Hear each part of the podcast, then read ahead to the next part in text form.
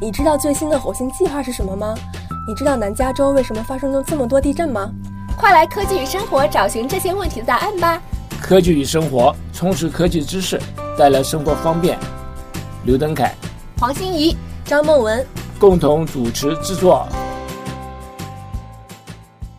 听众朋友们，大家好，欢迎收听金华之声广播电台科技与生活谈话节目。这里另外两位主持人都已经去了亚洲，邓凯呢在台北。孟文呢在北京，所以我们现在通过远程连线来给大家直播这个节目。这周我们继续我们的太空热。上个星期，如果大家还记得的话，我们带大家一起去了美国喷气动力实验室的开放日，了解了开放日的盛况，也带大家学到了很多关于太空和空间的知识。这个礼拜，我们请到了我们台湾的太空中心主任，呃张桂祥主任，请讲解有关台湾的太空计划。我们四个人呢，在不同的地方给大家来做这个节目，也是得益于科技的发展。那我们将这个科技的发展的变化和不同的对我们生活的不同影响介绍给大家，也是我们本节目的宗旨。今天我们的嘉宾张桂祥主任，嗯，是台湾国家实验研究所研究院所属的台湾国家太空室主任，请张主任与我们的听众朋友们问声好，自我介绍一下吧。黄小姐你好，呃，我是我叫张桂祥，我现在在呃台北，我是在一九九二年，呃，我在美国念完书以后，我回来台湾以后，我就进入太空中心，我在二零呃一零年的时候接任呃台湾太空中心的主任。这个张主任你好，我非常高兴有这个机会可以访问到您，谈谈有关太空的发展情形。就上个礼拜。我们在洛杉矶的喷射动力实验室一年一次的对外开放，真的是很有意义。有四万五千人在星期六日两天，就涌入了四万五千人，我可以造成在南加州的二一零公路大塞车。早上六点钟就有人排队，到了早上十点半的时候呢，就由于人太多了，就关闭了。可见美国人对太空有多疯狂。我们这个节目《科技与生活》也到了现场转播。还访问了一位姓边的边小姐，她是一个到火星移民计划一百个候选人之一。她的父母亲也都是来自台湾，而且是早期在南南加州从事太空事业。加上现在流行的火星电影，还有火星上在前一阵子我们发现，呃，火星上有水，还有我们的全球暖化的问题，呢，大家都在寻找这个正确的答案。因此呢。对太空来讲，都是可是一团火热的。连我女儿都说，我们像我我这个做工作就是这个叫 nerd，也就是我们中国人说书呆子。现在这个书呆子的世界已经到来了。我现在想主任一下，说台湾一般人对太空的兴趣如何？呃，我想全世界都一样，太空探索呃一向都是最能启发呃全民对科技兴趣的议题。我想台湾也是一样。国家太空中心除负责执行台湾的太空计划以外，其实我们对推动太空科普教育也是不遗余力。呃，目前我们的呃设施呢也有开放参观，那每年呢，因为我们没办法每天参观，所以我们会有预约制啊。每年大概有超过四千个人呃有参访过我们的呃国家太空中心，我们在新。然后呢，呃，明年呢，我们也会协办美国太空总署全球第一次巡回大型的展览，它叫 NASA A Human Adventure。明年五月二十八号将会到台湾展出四个月。同时，呃，NASA 的里面的 NASA 的登月计划啦、水星计划啦、阿波罗计划，我想有非常非常多的珍品，可能超过三百件。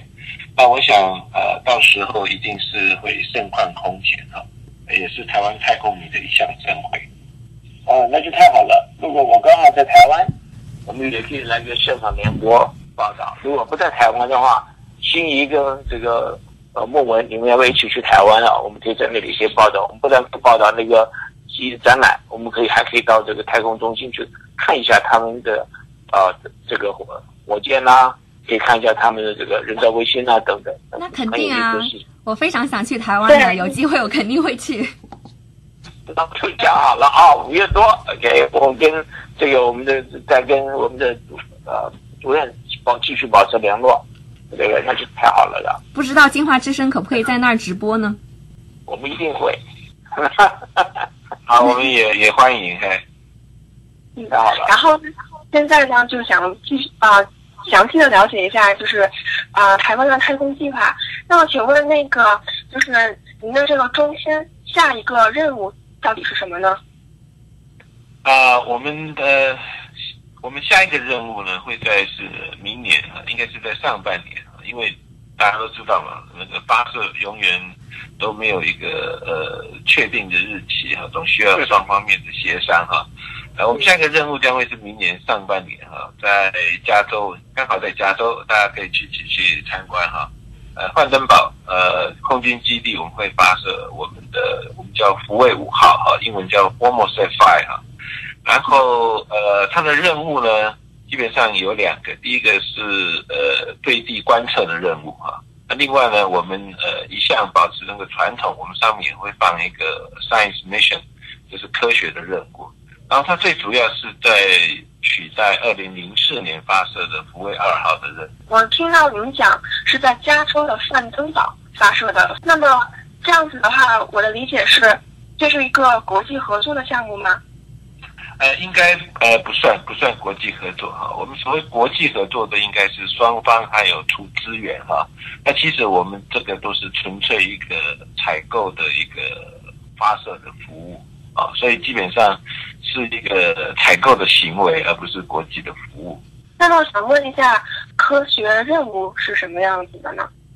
五卫五号呢，上面我们会有一个我们叫做呃前端的电离层的观测仪。那它在，因为它飞在大概七百二十公里高，那个地方刚好是呃电离层所在的位置。呃，大家都知道呢，太阳风对呃地球的呃电离层，尤其是电浆有很大的影响。而且台湾的上空呢，正在处于呃电离层呢比较异常的位置，所以呢，我们台湾的科学家呢对这一块非常非常有兴趣，因为了解电离层它的变化，我们就能够监控所以这个通讯啊，或者是像 GPS 定位其他的一些呃影响的一些因子哈，所以我想这个是纯粹的科学研究。可不可以请主任稍微解释一下电离层的含义呢？就是因为我们听众可能有些听众可能不太了解这方面的知识，所以您如果能够解释一下的话就更好了。好，我想我不是呃太空的科学家哈，我算比较属于工程师类的。呃，如果有听众是专家的话，也请知道，我把我知道的呃说明一下哈。那电离层大概位于呃一百公里以上哈，也就是因为它空气非常非常稀薄，但是呢，因为呃受到太阳风的影响，上面的离子，上面的呃应该上面上面的空气的粒子呢会被呃电浆化，OK，所以我们把它呃当叫做电离层，所以也就是说上面呃空气中的分子它是其实它是被呃，有带正带正电啊，带负电，有时候它会聚集在一起啊，而且它有具备不同的电子的 energy 啊，所以呃，我们把那个层次在上面那一块呢，叫做电离层。呃，如果是可有更我也补充一点，我也是学工的，这个因为我以前喜欢玩这个收音机了等等啊，要放心心意啊，嗯。就是说你这个我们如果是一个像很早期这种短波啊，你可以传得非常远去，短波原因可以非常很远去的话，最主要是因为你这个电波到了电离层上面呢，你就折射回来，所以我们的短波的话，比如说我在台湾弄这个短波，哎，美国就可以可以听得到。因为主要是电波它到电离层可以折射过去。那同样的，呃，早期的时候我们没有这个有关卫星的通信，我们都是要靠这种电离层呢，这种短波啊可以折射。比如美国之音，很早以前在美国发射的时候呢，我们在台湾、在大陆都可以听得到，只有短波可以听得到。主要是因为这个短波呢，经过这个电离层可以折射回来，所以这个是一个非常非常重要的一个现象，要希望多能够多了解，对这通讯方面呢影响非常的大。谢谢邓凯和张主任。啊，然后我还有一个问题哈，就是说我们这个福树五号的话，它主要的嗯是研究全球的电离层呢，还是主要是针对台湾的电离层进行研究呢？福卫五号，嗯，其实它原名叫福尔摩沙五号卫星哈，因为台湾大家都叫福尔摩沙嘛，所以我们就把它叫 Formosa 哈，这是取它的一个呃地理的一个特色哈。Stephanie 刚才问到的问题，它当然是做全球，因为我们卫星永远都是做呃全球的观测，而不是。但是呢，我们会取台湾附近的资料做特别的分析哈。那我们这些资料也是呃可以提供给全球科学家做不同区域的研究。好。嗯，那您刚才有提到说福卫五号是用来取代二零零四年发射的福卫二号，那么请问福卫二号目前的型号如何呢？那有什么一些不同的点？好，其实福卫二号现在还在轨道上运作，啊，不过呃，我想我们卫星跟我们的车子是一样哈，它有它一定的虽然是使用年限哈，但是呢。呃，它也发射也超过十年以上了，所以呢，我们呃也积极的想在呃未来这几年呢，呃重新发射一个卫星，然后取代福卫二号的任务啊，应该是说接续福卫二号的任务啊，呃，就是福卫五号对。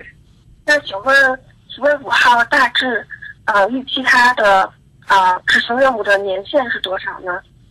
一般我想，呃，尤其是刘博士非常清楚，我们对每一个太空任务呢，或者是卫星任务，都有一个所谓的生命周期，或者是设计的寿命啊。当然，我们对这一类的卫星呢，我们目前设计的寿命呢，不是五年。那么，其他的全球的科学家，也就是可以共享这一个数据了。呃，这个分两类哈。对科学的类哈，我想我们可以提供给，就是免费提供给全球的科学家哈。但是呃，对影像呃，所谓对地遥测，其实它就是它的资料就是对地观测的卫星影像哈。啊，因为卫星资源的限制，我想全球都一样哈。这些影像资料其实是呃商业在做商业呃贩售的啊。不过对于如果说有天灾啦，或者是呃不同的经济上的需求呢，那我想我们会以以往的对呃台湾的台湾太空计划的一些对国际人道上的一个协助哈，我们会免费提供给使用者哈。但是呢，呃，我我我再重复一次，就是说对。一般的呃使用者，其实这些资料是我们是在做国际上的贩售的。好，那我们这个等一下，我们想请张主任会谈一下有关救灾方面的东西。那我想请问呃张主任呢，可不可以就第就针对我们对台湾的整个这个呃太空计划稍微介绍一下？那目前的研究成果如何？那有哪些重要的成就呢？可以跟我们稍微分享一下。好，谢谢刘博士。呃，我想台湾的太空计划呢，呃，是在一九九一年的时候啊，呃，成立的。那时候也设立了国家太空中心。那时候一开始我们叫呃太空计划室哈。然后我想经过二十多年的发展哈，那我们大概已经把所有应执行卫星计划所需要的能量、基础设施跟呃，人才，那我们其实都有一定的一个呃规模。然后呢，过去二十几年来呢，我们一共呃执行了三项卫星计划，也就是福卫一号、二号、三号啊。然后分别在一九九九年、一九二零零四年、二零零六年成功发射了八枚卫星，因为其中的福卫三号是有呃六枚的卫星啊，所以 total 有八枚卫星。然后我借着这些太空计划的执行呢，那我想，呃，台湾的太空计划还是希望我，因为我们的资源还是有限啊，我们希望呢，太空计划是一个呃，我们国内呢，产学研界一个发展太空科技的一个整合的一个平台。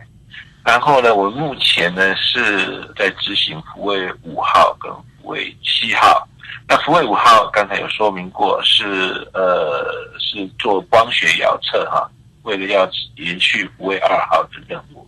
那福卫七号其实它也是延续福卫三号的任务，哎，它是一个台湾跟美国国际合作的一个气象卫星的计划。那规划我们会部署十二枚卫星，那其中第一组的六枚也会在明年的呃，应该是下半年啊会发射。想到有什么比较重大的成果呢？那我想，呃，福卫二号刚才有特别有提到了。那福卫二号除了提供在防灾啊、勘灾啊，尤其是呃台湾啊，大家知道台湾时常受到地震啊、台风的影响啊，呃，包括土地的利用啦，或者环境的观测啦，或者等等的领域哈。然后呢，同时我我们刚才也有提到呢。啊，我们的影像也免费提供给国际的救灾组织，呃，作为一些自然或是呃天然的灾害哈，做一些紧急的所谓的国际上的援助哈。然后福卫三号呢，也是台美合作的哈，是我们第一次跟美国合作一个卫星计划。然后呢，有六颗卫星，呃，是组成的一个气象观测的一个观测的一个系统啊。然后呢，呃，这些资料呢，我想是。呃，完全是免费。好，那这样讲到就是六号，呃，就是呃，福卫三号有六枚呃卫星哈。那我想它主要是提供呃我们所谓的叫 GPS radio communication 的一个技术啊。那我们把中文翻就是 GPS 衍星的一个技术。那这项技术呢，可以提供呃全球呢有关呃天气预报所需要的，例如呃温度啊、水汽啊、压力。然后啊这些资料，然后我们提供给全球呃气象呃 community 或者是气象预报的一些 agency 做一些呃预测的每日预测预报的一个动作，哎，大概是这样的。哎，这个我啊，我我是刘登凯啊，张主任是这个非常非常非常兴奋，你们在这个短时间之内呢，就做了这么多呃这个计划，而且呢。又可以帮助我们这个国际上来讲的这个救灾组织啊，我觉得非常非常了不起的一件事情。那我想，所以我我想跟你请教一下，有些这个比较这个详细的技术东西。我想我刚刚这个新怡也说了，我们的听众来讲的话，他们对这个方面可能这个了解程度呢，就是比较要偏重于普通的这个知识一点啊。所以我想想请问你，第一个，这个光学卫星是什么？什么叫做光学卫星？那么哪些技术这些这个科学怎么样是这个？你像是刚刚说电离层的设呃呃这个测试啦，还有其他的这个测试，这个怎么怎么回事？你可以跟我们稍微详细的再说一下。好，呃，我想这个全名应该是在叫做光学遥测卫星哈。呃，遥测在英文叫 remote sensing。那 remote sensing 呢，我们是用。呃，光学的方式来截取这些资料，其实简单的说就是照相机，就是一个放在卫星上面的一个太空的照相机，然后对地来呃对地球照相啊，这叫光学卫星。那我想这些比较重要的技术呢，啊，包括包括整个呃光学的设计啊，还有一些我们叫做呃像呃像 sensor 的 technology。还有呃，其实它是一个光机电的整合哈，光就是光学，机就是机械，电就是电子，这整个整合的技术，其实它跟呃我们现在在呃地球上使用的这个照相机是其实原理都差不多哈，只是它是放在太空上，它要有特别的设计。另外呢，我们有一个科学哈。那我想这些科学的资料主要是来提供给大学教授还有研究族群来使用啊，比较属于科学类的一些一些资料。那它最重要呢，就是呃，像以福二福卫五号为例呢，它是做一个叫做太空天气的一个监控，也就是我们把它叫做 space weather。我们在地上呢，地球上呢，对呃大气的。这个我我们把它叫做 weather 哈，呃非常非常的关心，但是在太空上呢，我们对 space weather 现在也是更多，我们我们对，因为我们也希望增加对这个所谓电离层啊或者整个太空环境的理解哈。那我想，福卫五号的科学任务也是在观测的一个部分。哦，那是非常好。你刚刚讲的太空的气象，事实上的话，你刚刚讲的没错，全世界对太空的气象呢都非常非常注意。如果我们听众有兴趣的话，我们可以上网可以看着叫做 www 一点 dot，那还有 space weather 就是太空的气象 dot com。那上面的话，他跟你说非常多的，比如像我们太阳的辐射对我们的人体的呃一些影响，比如辐射大一点的时候，那大家可能就是应该在室内呢应该多待一点，这样的话可以保护您。所以你到这个 www dot space weather dot com 上面的话，就可以有很多很多的资料在那里，所以这是很有意思的事情。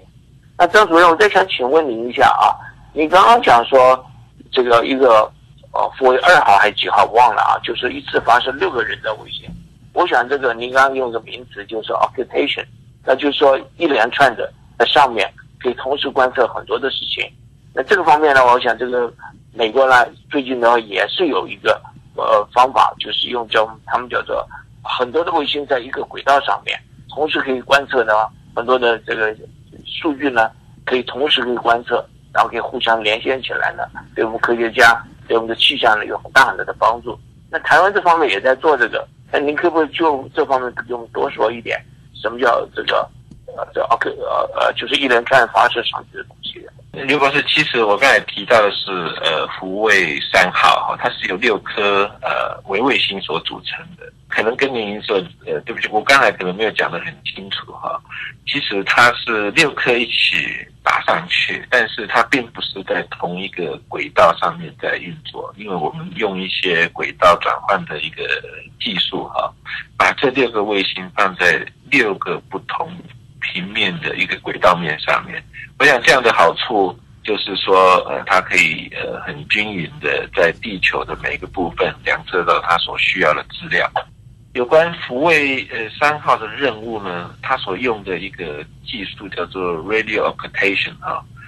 台湾把它翻成眼星的一个技术。我想这个技术并不是呃很新的一个技术，但是很早期，即使它是做在，我想 JPL 做应该做非常多，做外太空呃就是有关外太空星球大气层的一个观测。也就是说，简单的讲，就是说。呃，有点像我们把筷子插在呃杯子里一样，也就是说光线啊，或者是电波经过真空的话，理论上它应该直线走的，但是它经过不同的介质，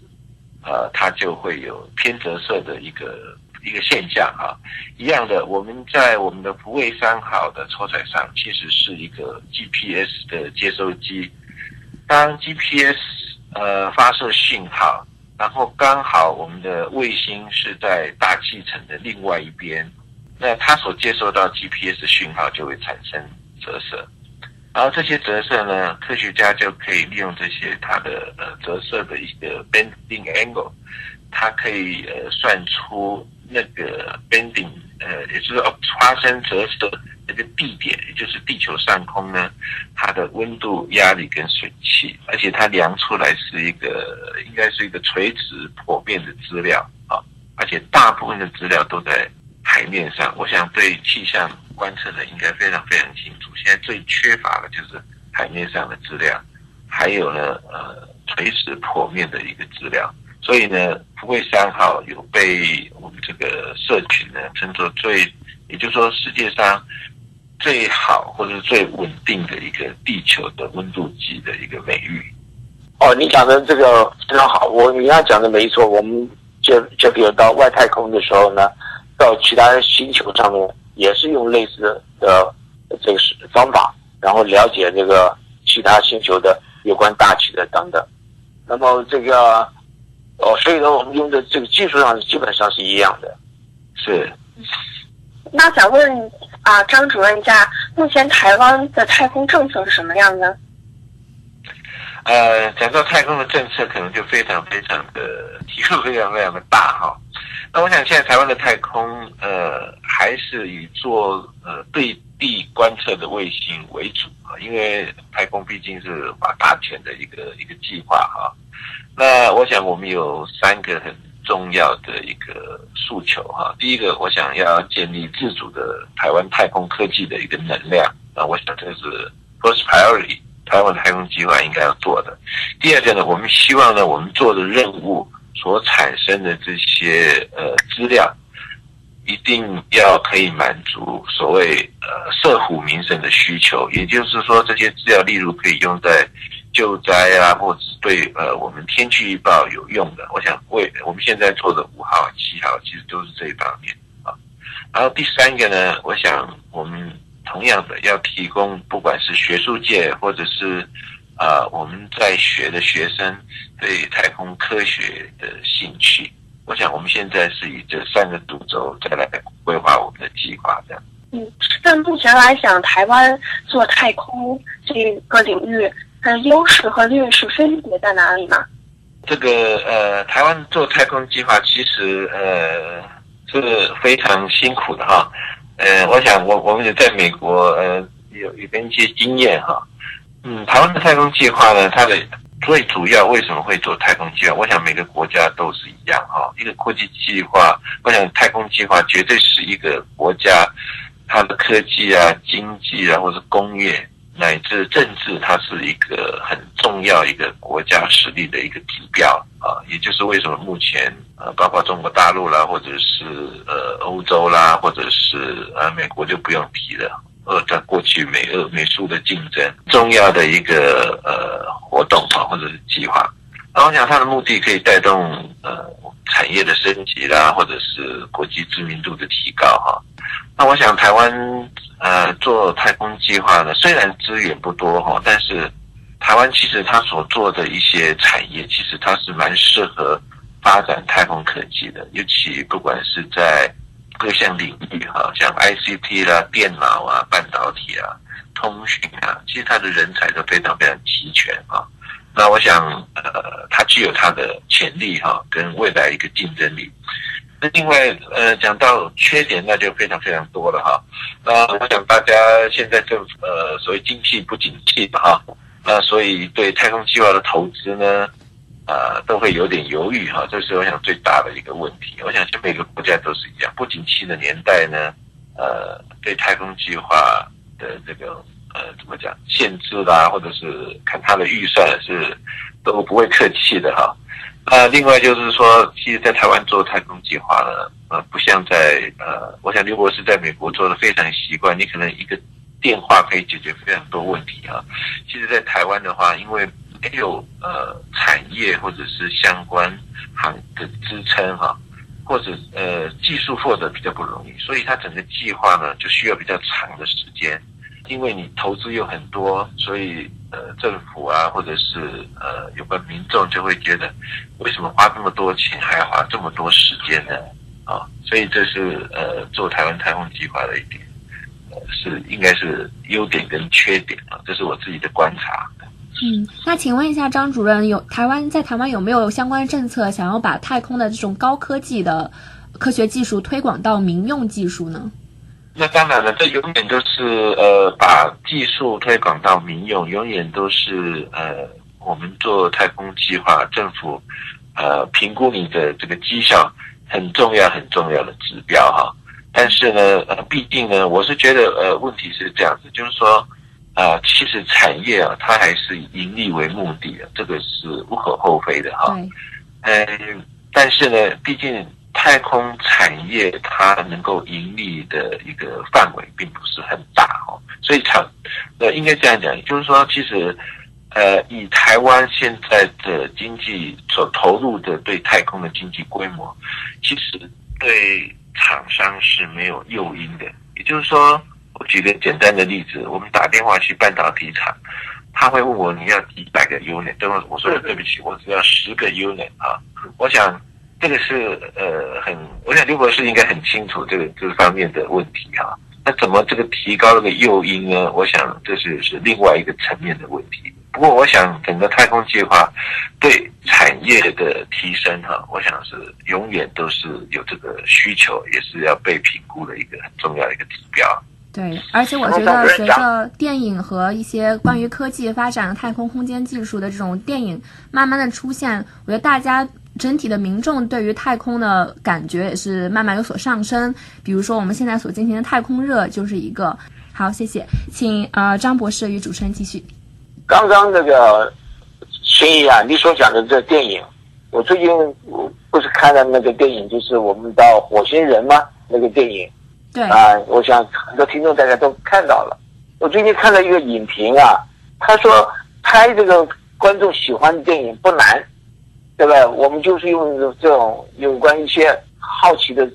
东西呢，去影响我们听听观众的这个。啊，吸吸引力很很强。他说，比如举例，像我们这个火星人的这个呃，就很有想象力。那么这样的话，就是吸吸引我们的这个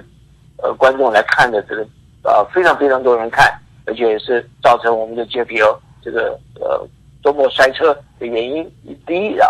所以我觉得这个你刚刚欣怡提的非常好。所以除了这个我们这个太空职业产业以外，还有其他附带的产业的话，也是非常非常。呃，会受一般老百姓欢迎的啊。刚刚讲说这个张博士，他呃张主任，您听到这个台湾的一些计划来讲，我想请问您一下，未来一段时间的太空计划是什么样子的？好，我想经过二十几年的这个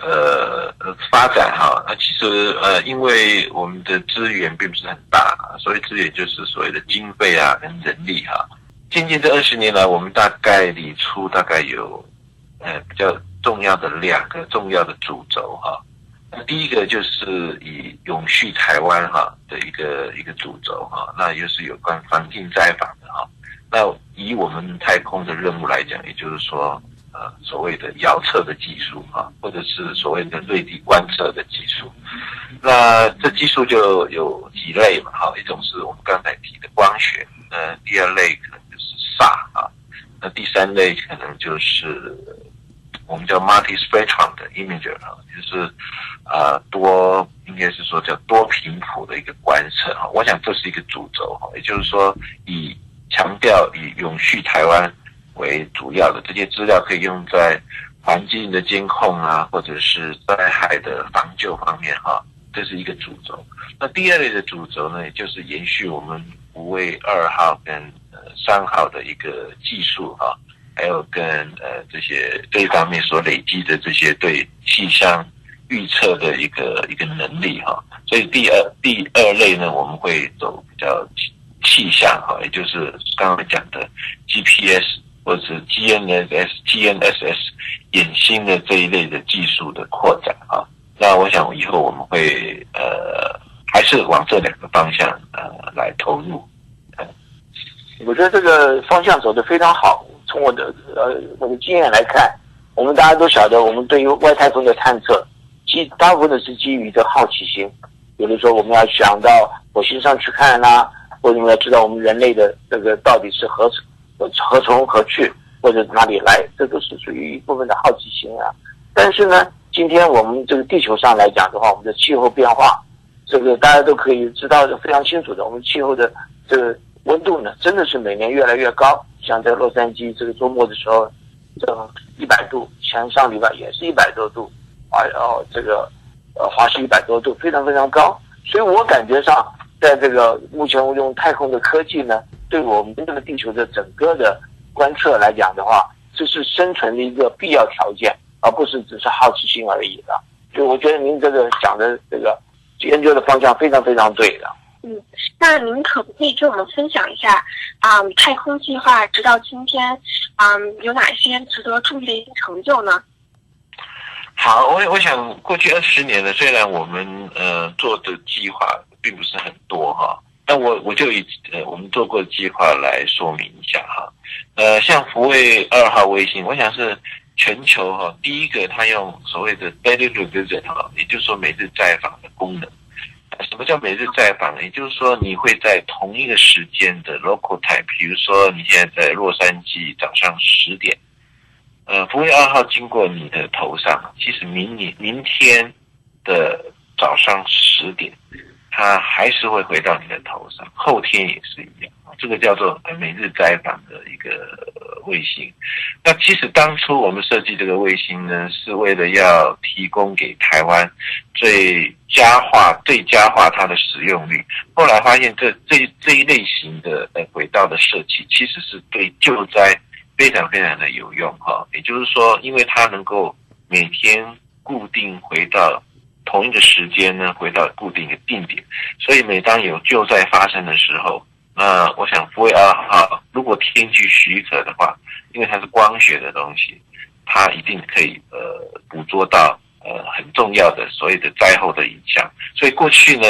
十年来呢，我们提供国际人道救援，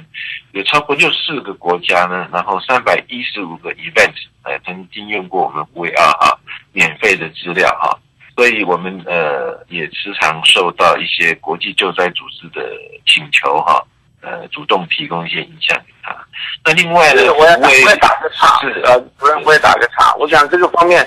呃您说的这个非常好。这个每日在访啊，一般来讲的话，这个其他的国家的人造卫星，我们观测地面上的呃气候了等等的，它都不是说在设计在这个每天一定的能够在一个。一个定点上出现，就观测得到。它基基本上呢来讲的话，都要每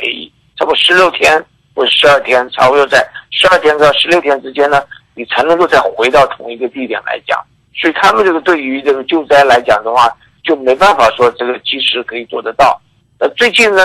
有在考虑到用那个所谓叫做 CubeSat，就是微卫星。那么呢，他们在事情发生的时候呢，就马上呢。机油可以用飞机带上去，然后在空中呢，可以办这个人造卫星呢，可以从飞机上的发射，那么马上就可以观测到这个灾难的这个情形。所以，我对于这个台湾这个呃每日这个能够在访的功能呢，我觉得这个是非常非常呃好的一个功能的。好，谢谢刘博士。其实呃，我们要想想看，福卫二号是在十一年前发射的哈，所以。呃，应该来讲的，现在用 CubeSat 的例子，其实是最近两三年发生的，所以呢，大家过去一直在追求所谓的地面解析度，希望它的解析度，呃，越高越好，长期看的越清楚。啊，其实现在这几年的趋势在追求所谓的时间解析度，也就是说，希望呢，尤其是呃对地观测的这些卫星，都希望他们能够在。最短时间内能够回到一个地点，能够做一些观测啊，所以我想我们福卫二号算是一个 pioneer 哈，是一个呃很早的一个一个一个例子的卫星哈。那这是有关福卫二号，那福卫三号呢？我想是第一个啊，我刚才也提到了是。我是打断一下，我还是对您刚才讲的。每日在访这个功能很感兴趣，因为我们知道地球它是每天都在有自己的自转，那么这样子呢，就是卫星一般的卫星来讲呢，它都不会是每日就是能达到每日在访的这个功能。我自己的认为是啊，每日在访的话啊，它会需要很多的卫星的能量去推动自己去改变轨道。那么这个样这个就是这个技术是怎么可以达到的呢？啊，我想大家都知道，呃。对地观测的卫星，它都是放在所谓的太阳同步轨道上面。那太阳同步轨道呢，其实它是有一个固定的一个倾角啊，跟高度，那相对应不同的。所谓的时间解析度哈，所以我想呃比较难用呃现在用这个这个嘴巴来把这个说明讲得很清楚哈，所以基本上呢，其实我们是受惠于地球不是正圆的关系，所以我们会有太阳同步轨道，啊，其实放了我们放在这些轨道呢，刚好是在呃大概是八百呃八百九十八公里。然后，如果没记错的话，是八十九点八度的这个轨道上面哈，这个手入线刚好是可以很 exactly 可以让胡卫二号的卫星呢，能够对地球做十四圈的 revolution，也就是说它的轨道永远都是重复的。那这些呃，当然它会。因为地球不是正圆的关系，它会有一些所谓的扰动哦，就是 perturbation，然后它会稍微往一往左边漂移，就往西漂移。呃，根据我们经验，过去十几年来，其实我们需要把这整个卫星呢做一个轨道高度的变化，把卫星拉回来。其实我们大概只做六次到七次，所以对燃料方面呢，其实是不会有很大的影响的。啊，这个我们就好好今天上了一堂课了，太好了，谢谢啊。嗯，那请您继续，福卫三号的一些值得注意的成就是什么呢？好，福卫三号，我想，呃，是我们第一次跟美国呃共同合作的一个计划哈。那这些所谓的 GPS 远星资料呢，在二零一二年的时候，欧洲欧盟有一个叫 ECMWF 啊，这个一个非常有名的一个呃对东中尺度气象研究的单位哈，呃，做了一个统计哈。也就是说呢，福卫三号呢，它的它对美大家知道说。天气预报需要非常非常多，不管是卫星啊，或者是飞机啊，或者是雷达啦，或者是实地观测一些资料啊。他们发现呢，呃，整个这个福卫三号资料仅占他们天气预报所使用资料的二到三个 percent 啊，但是对减少预报误差度的贡献呢是十 percent。就在整个 sensor 的排名上面是，呃，我看应该是第四名左右，也就是前五名啊。所以现在全世界大概有七十四个国家，然后有超过两快三千的，呃，这两千八百十四个使用者啊，在每天都在使用我们的福卫三号的一个资料。OK，所以这个是呃，我想两个非常非常重要哈，有关这两个计划的一些成果。对，这个是非常非常大的一个成就，啊，那能不能再啊简单的继续一下啊，就是叙述一下福卫五号的一个成就呢？我想福卫五号、福卫二号，其实我们是透过技术呃所谓的技术移转哈，我们那时候是从法国移转的这些技术哈。那大家知道，太空科技很重要的目标就是我们需要太空科技能够在台湾落实自主化的一个政策，所以福卫五号呢。啊，我们就第一次呢，我们全系统啊都是由我们台湾的呃呃产学院界来来做哈，所以我想这个是我想刘博士做的太空计划，这是不是那么呃简单的一件事情啊？所以我想福卫五号最重要就是说，它整个光学系统，包括科学的承载，还有呃许多部分的重要的卫星的一个。元件哈，包括像卫星的电脑啦、电力系统啦、飞行软体等等，都是由我们国内产学院件来做。所以这一次是验证我们过去二十几年来。所谓太空科技是不是呃有做的很重要的一个一个很重要的一个计划哈？这是呃福卫五号，我想我们我们也也认为说福卫五号在我们未来太空科技应该是非常非常重要一个，如果它成功的话，非常非常重要的一个里程碑。那我觉得这个刚刚您讲的，就是我因为我自己我呃也是做这个太空的，那我也做过不同的任务，到了火星。现在又回到地球来讲，你打的东西，呃，都是我们这个每天都碰到一些困难的东西啊。那我有跟机会跟其他的国外合作，比如说我跟阿根廷他们合作，那现在我开始要跟印度合作，他们都是同同样的碰到一些这个呃基本上的这个呃科技上的问题。我想这个现在最主要的是要全世界人都合起来，来对我们这个地地球的这个侦测，对外太空的探险，这样的话可以帮我们人类的。这个生活啦，可以更更改善一点，可以帮我们人类知识呢，就带到更远的地方去啊。那我想今天我想问您，想跟您再谈一下，就是说，在这个我们节目啊这个收听的大部分在南加州，这个也是华人为主。您没有想特别的东西要这个话要跟我们先说一下，在洛杉矶的这个美籍华人，因为我们在这方面做很多很多的太空的东西，也在这方面做的。这个今天机会很难得哈，南加州我想是美国太空产业的重镇之一了哈。然后我想非常非常多台湾旅美的太空科技界前辈啊聚集之地。那我们在九零年代初成立的时候，也是由南加州台湾旅美的太空科技的精英，他们那时候呃这个就是呃放弃美国的一些发展哈，然后。回到台湾，共同打造我们现在所谓的国家太空中心啊。那我们第一任主任呢，戴广新博士，我想也是呃呃南加州呃回到台湾哈，我想就是很好的一个旅美的精英哈。那我们现在也有保持很好的沟通哈，所以呢，我们也欢迎在南加州呃呃，不管是太空科技或其他呃，我们台湾在美国的一些乡亲呢，有机会能够回到台湾，然后也能够到我们是在新竹科学园区里面，也欢非常欢迎大家的参观跟指导。是，我想是你刚刚讲的没错。这个第一任的这个中心主任戴广勋博士，他就是从南加州过去的，那也他也是我们科工会的早期的会长。那这次能够有机会跟我们的张博士能够连线，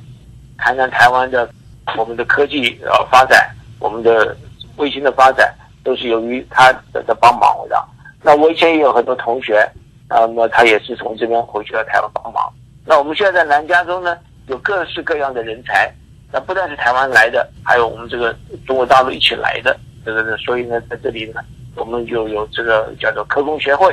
那科工学会的话，就聚集各种方面的人才呢，通通是在一起。我们平常呢有机会见面，有机会对于这科技上面呢呃互相的了解。我也希望在哪天呢，我们的科工学会是不管你是大陆来的，不管你是美国的，不管是在台湾的，咱们可以一起，说不定在。到到您那里去一起访问，然后我们刚刚讲过了，那我们可以去那边可以做一些这个专门的这个节目，在您那里可以做一些节目，我是非常非常有兴趣做这个事情的。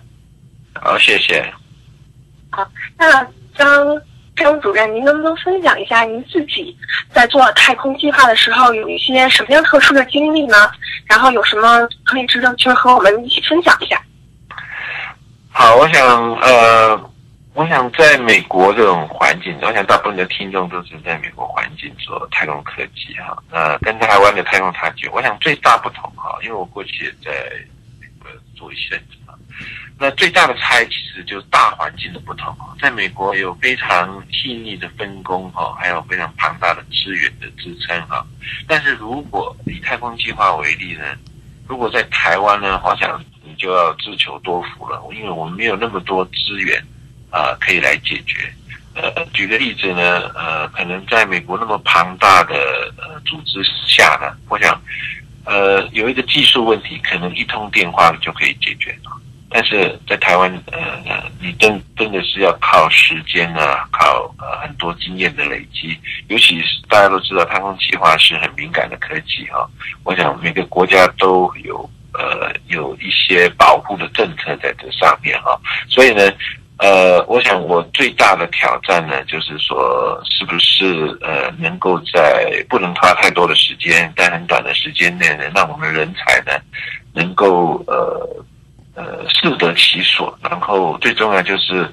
其实太空科技绝对没有什么专家哈，它是一个团队哈，因为它需要太多不同领域的一个完整团队所组成啊。那怎么组这些跨领域的完整的团队？达成最大我们的呃挑战哈，我想是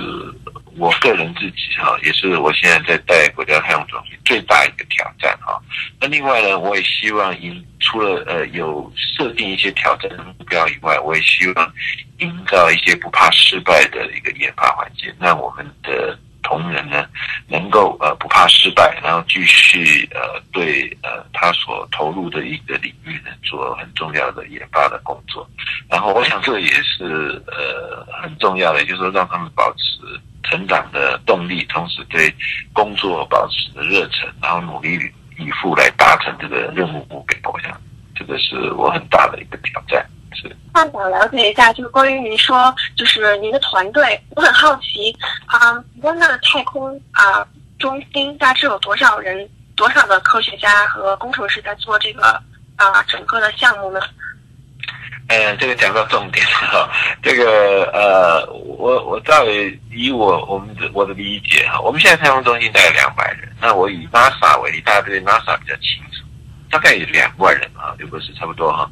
大概快两万人有哈，那我们的经费大概是五十个 million US dollars，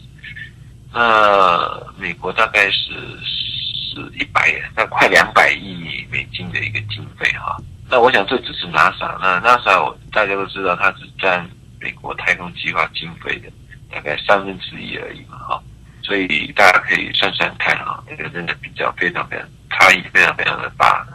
像像你你刚刚讲说这个人才啊，因为我是在这边也做了一段时间了，二十五年了，二十六年。就我们这个最大的困难，也就是人才，就是在短时间之内计划来的时候，怎么样把人放在适当其所，而且你第一次也不知道这个可以做得到，然后慢慢慢慢要调整。所以这个东西的话来讲呢，我们想我们这个的困难都程度是几乎是一样的。你刚刚讲到台湾两百多人，美国两万多人，你知道中国大陆是多少人吗？二十万人。完全没错的，所以你说我们这个不能人跟人不能比，一人比人气死人，对不对？二十多万人啊，这个这个非常非常非常非常雄厚的一个一个人力在那里的。那我想想知道一下，说我们这个，您说你什么时候在下次发射到到这个美国来？呃，我我们我们现在呃，我们大概以卫星现在呃的 readiness 的程度哈，我们是可以在我们有要求厂商在二月发射，可是呃，发我们用的是 Falcon 9 SpaceX 的发射载具，那 Falcon 9最近也出了一些问题嘛，他们需要一些时间 recovery，所以呢，我的呃预估呢，可能我想会在第二季会比较可。那这样的话，我们可不可以？说来到时候你发射的时候呢，我们也是希望呢能够到这个现场呢跟直播。我们也希望在这个呃这个直播之前呢，也想请一些科学家呢到我们电台来做一些节目，对于这个科学方面再详细的介绍一下。我想这个非常非常好啊！我们也谢谢刘博士来帮我们宣传，然后也帮我们共享盛举啊！毕竟呃发射卫星也是台湾的一件很重要的一个大事哈。那我想我们这时候呃我们再来安排，然后我们也乐观其成。对，那我这个实际上我对啊这个人造卫星的好奇呢，绝对不会高于我们的两位另外两位主持人。一个是 Stephanie，他这个非常有兴趣。那天去 JPL 访问的时候呢，我在第一天我们在那里做节目，第二天呢我去那里服务。那 Stephanie 跟他的这个朋友呢，第二天又是一大早就去了，所以他就造成这个我们塞车的这个主要原因。他一大早就去了，对。然后所以那个黄这个我们另外一个主持人黄欣怡，他又他的专长呢。是说这个我们跟的呃这个报道的这个媒体方面，但是他的这这专业知识呢，他非常有兴趣是在 science 方面，所以我每天呢就是在他们两个都对我有所督促的，所以我想我们这个大家呢对对科学啦，对于卫星方面呢都很是很大的兴趣。对，所以今天也很荣幸能够采访到张桂祥主任。嗯，那张桂祥这个节目给我们做了很多的介绍，比如说 Formosa 卫星从福卫五号，从明年发射的福卫五号讲到之前的二号和三号，也讲到了卫星对自然灾害救助的帮助和台湾的太空计划。那请嗯，能不能请张主任用一分钟的时间给我们这个节目做一个总结呢？就有没有什么别的话想说？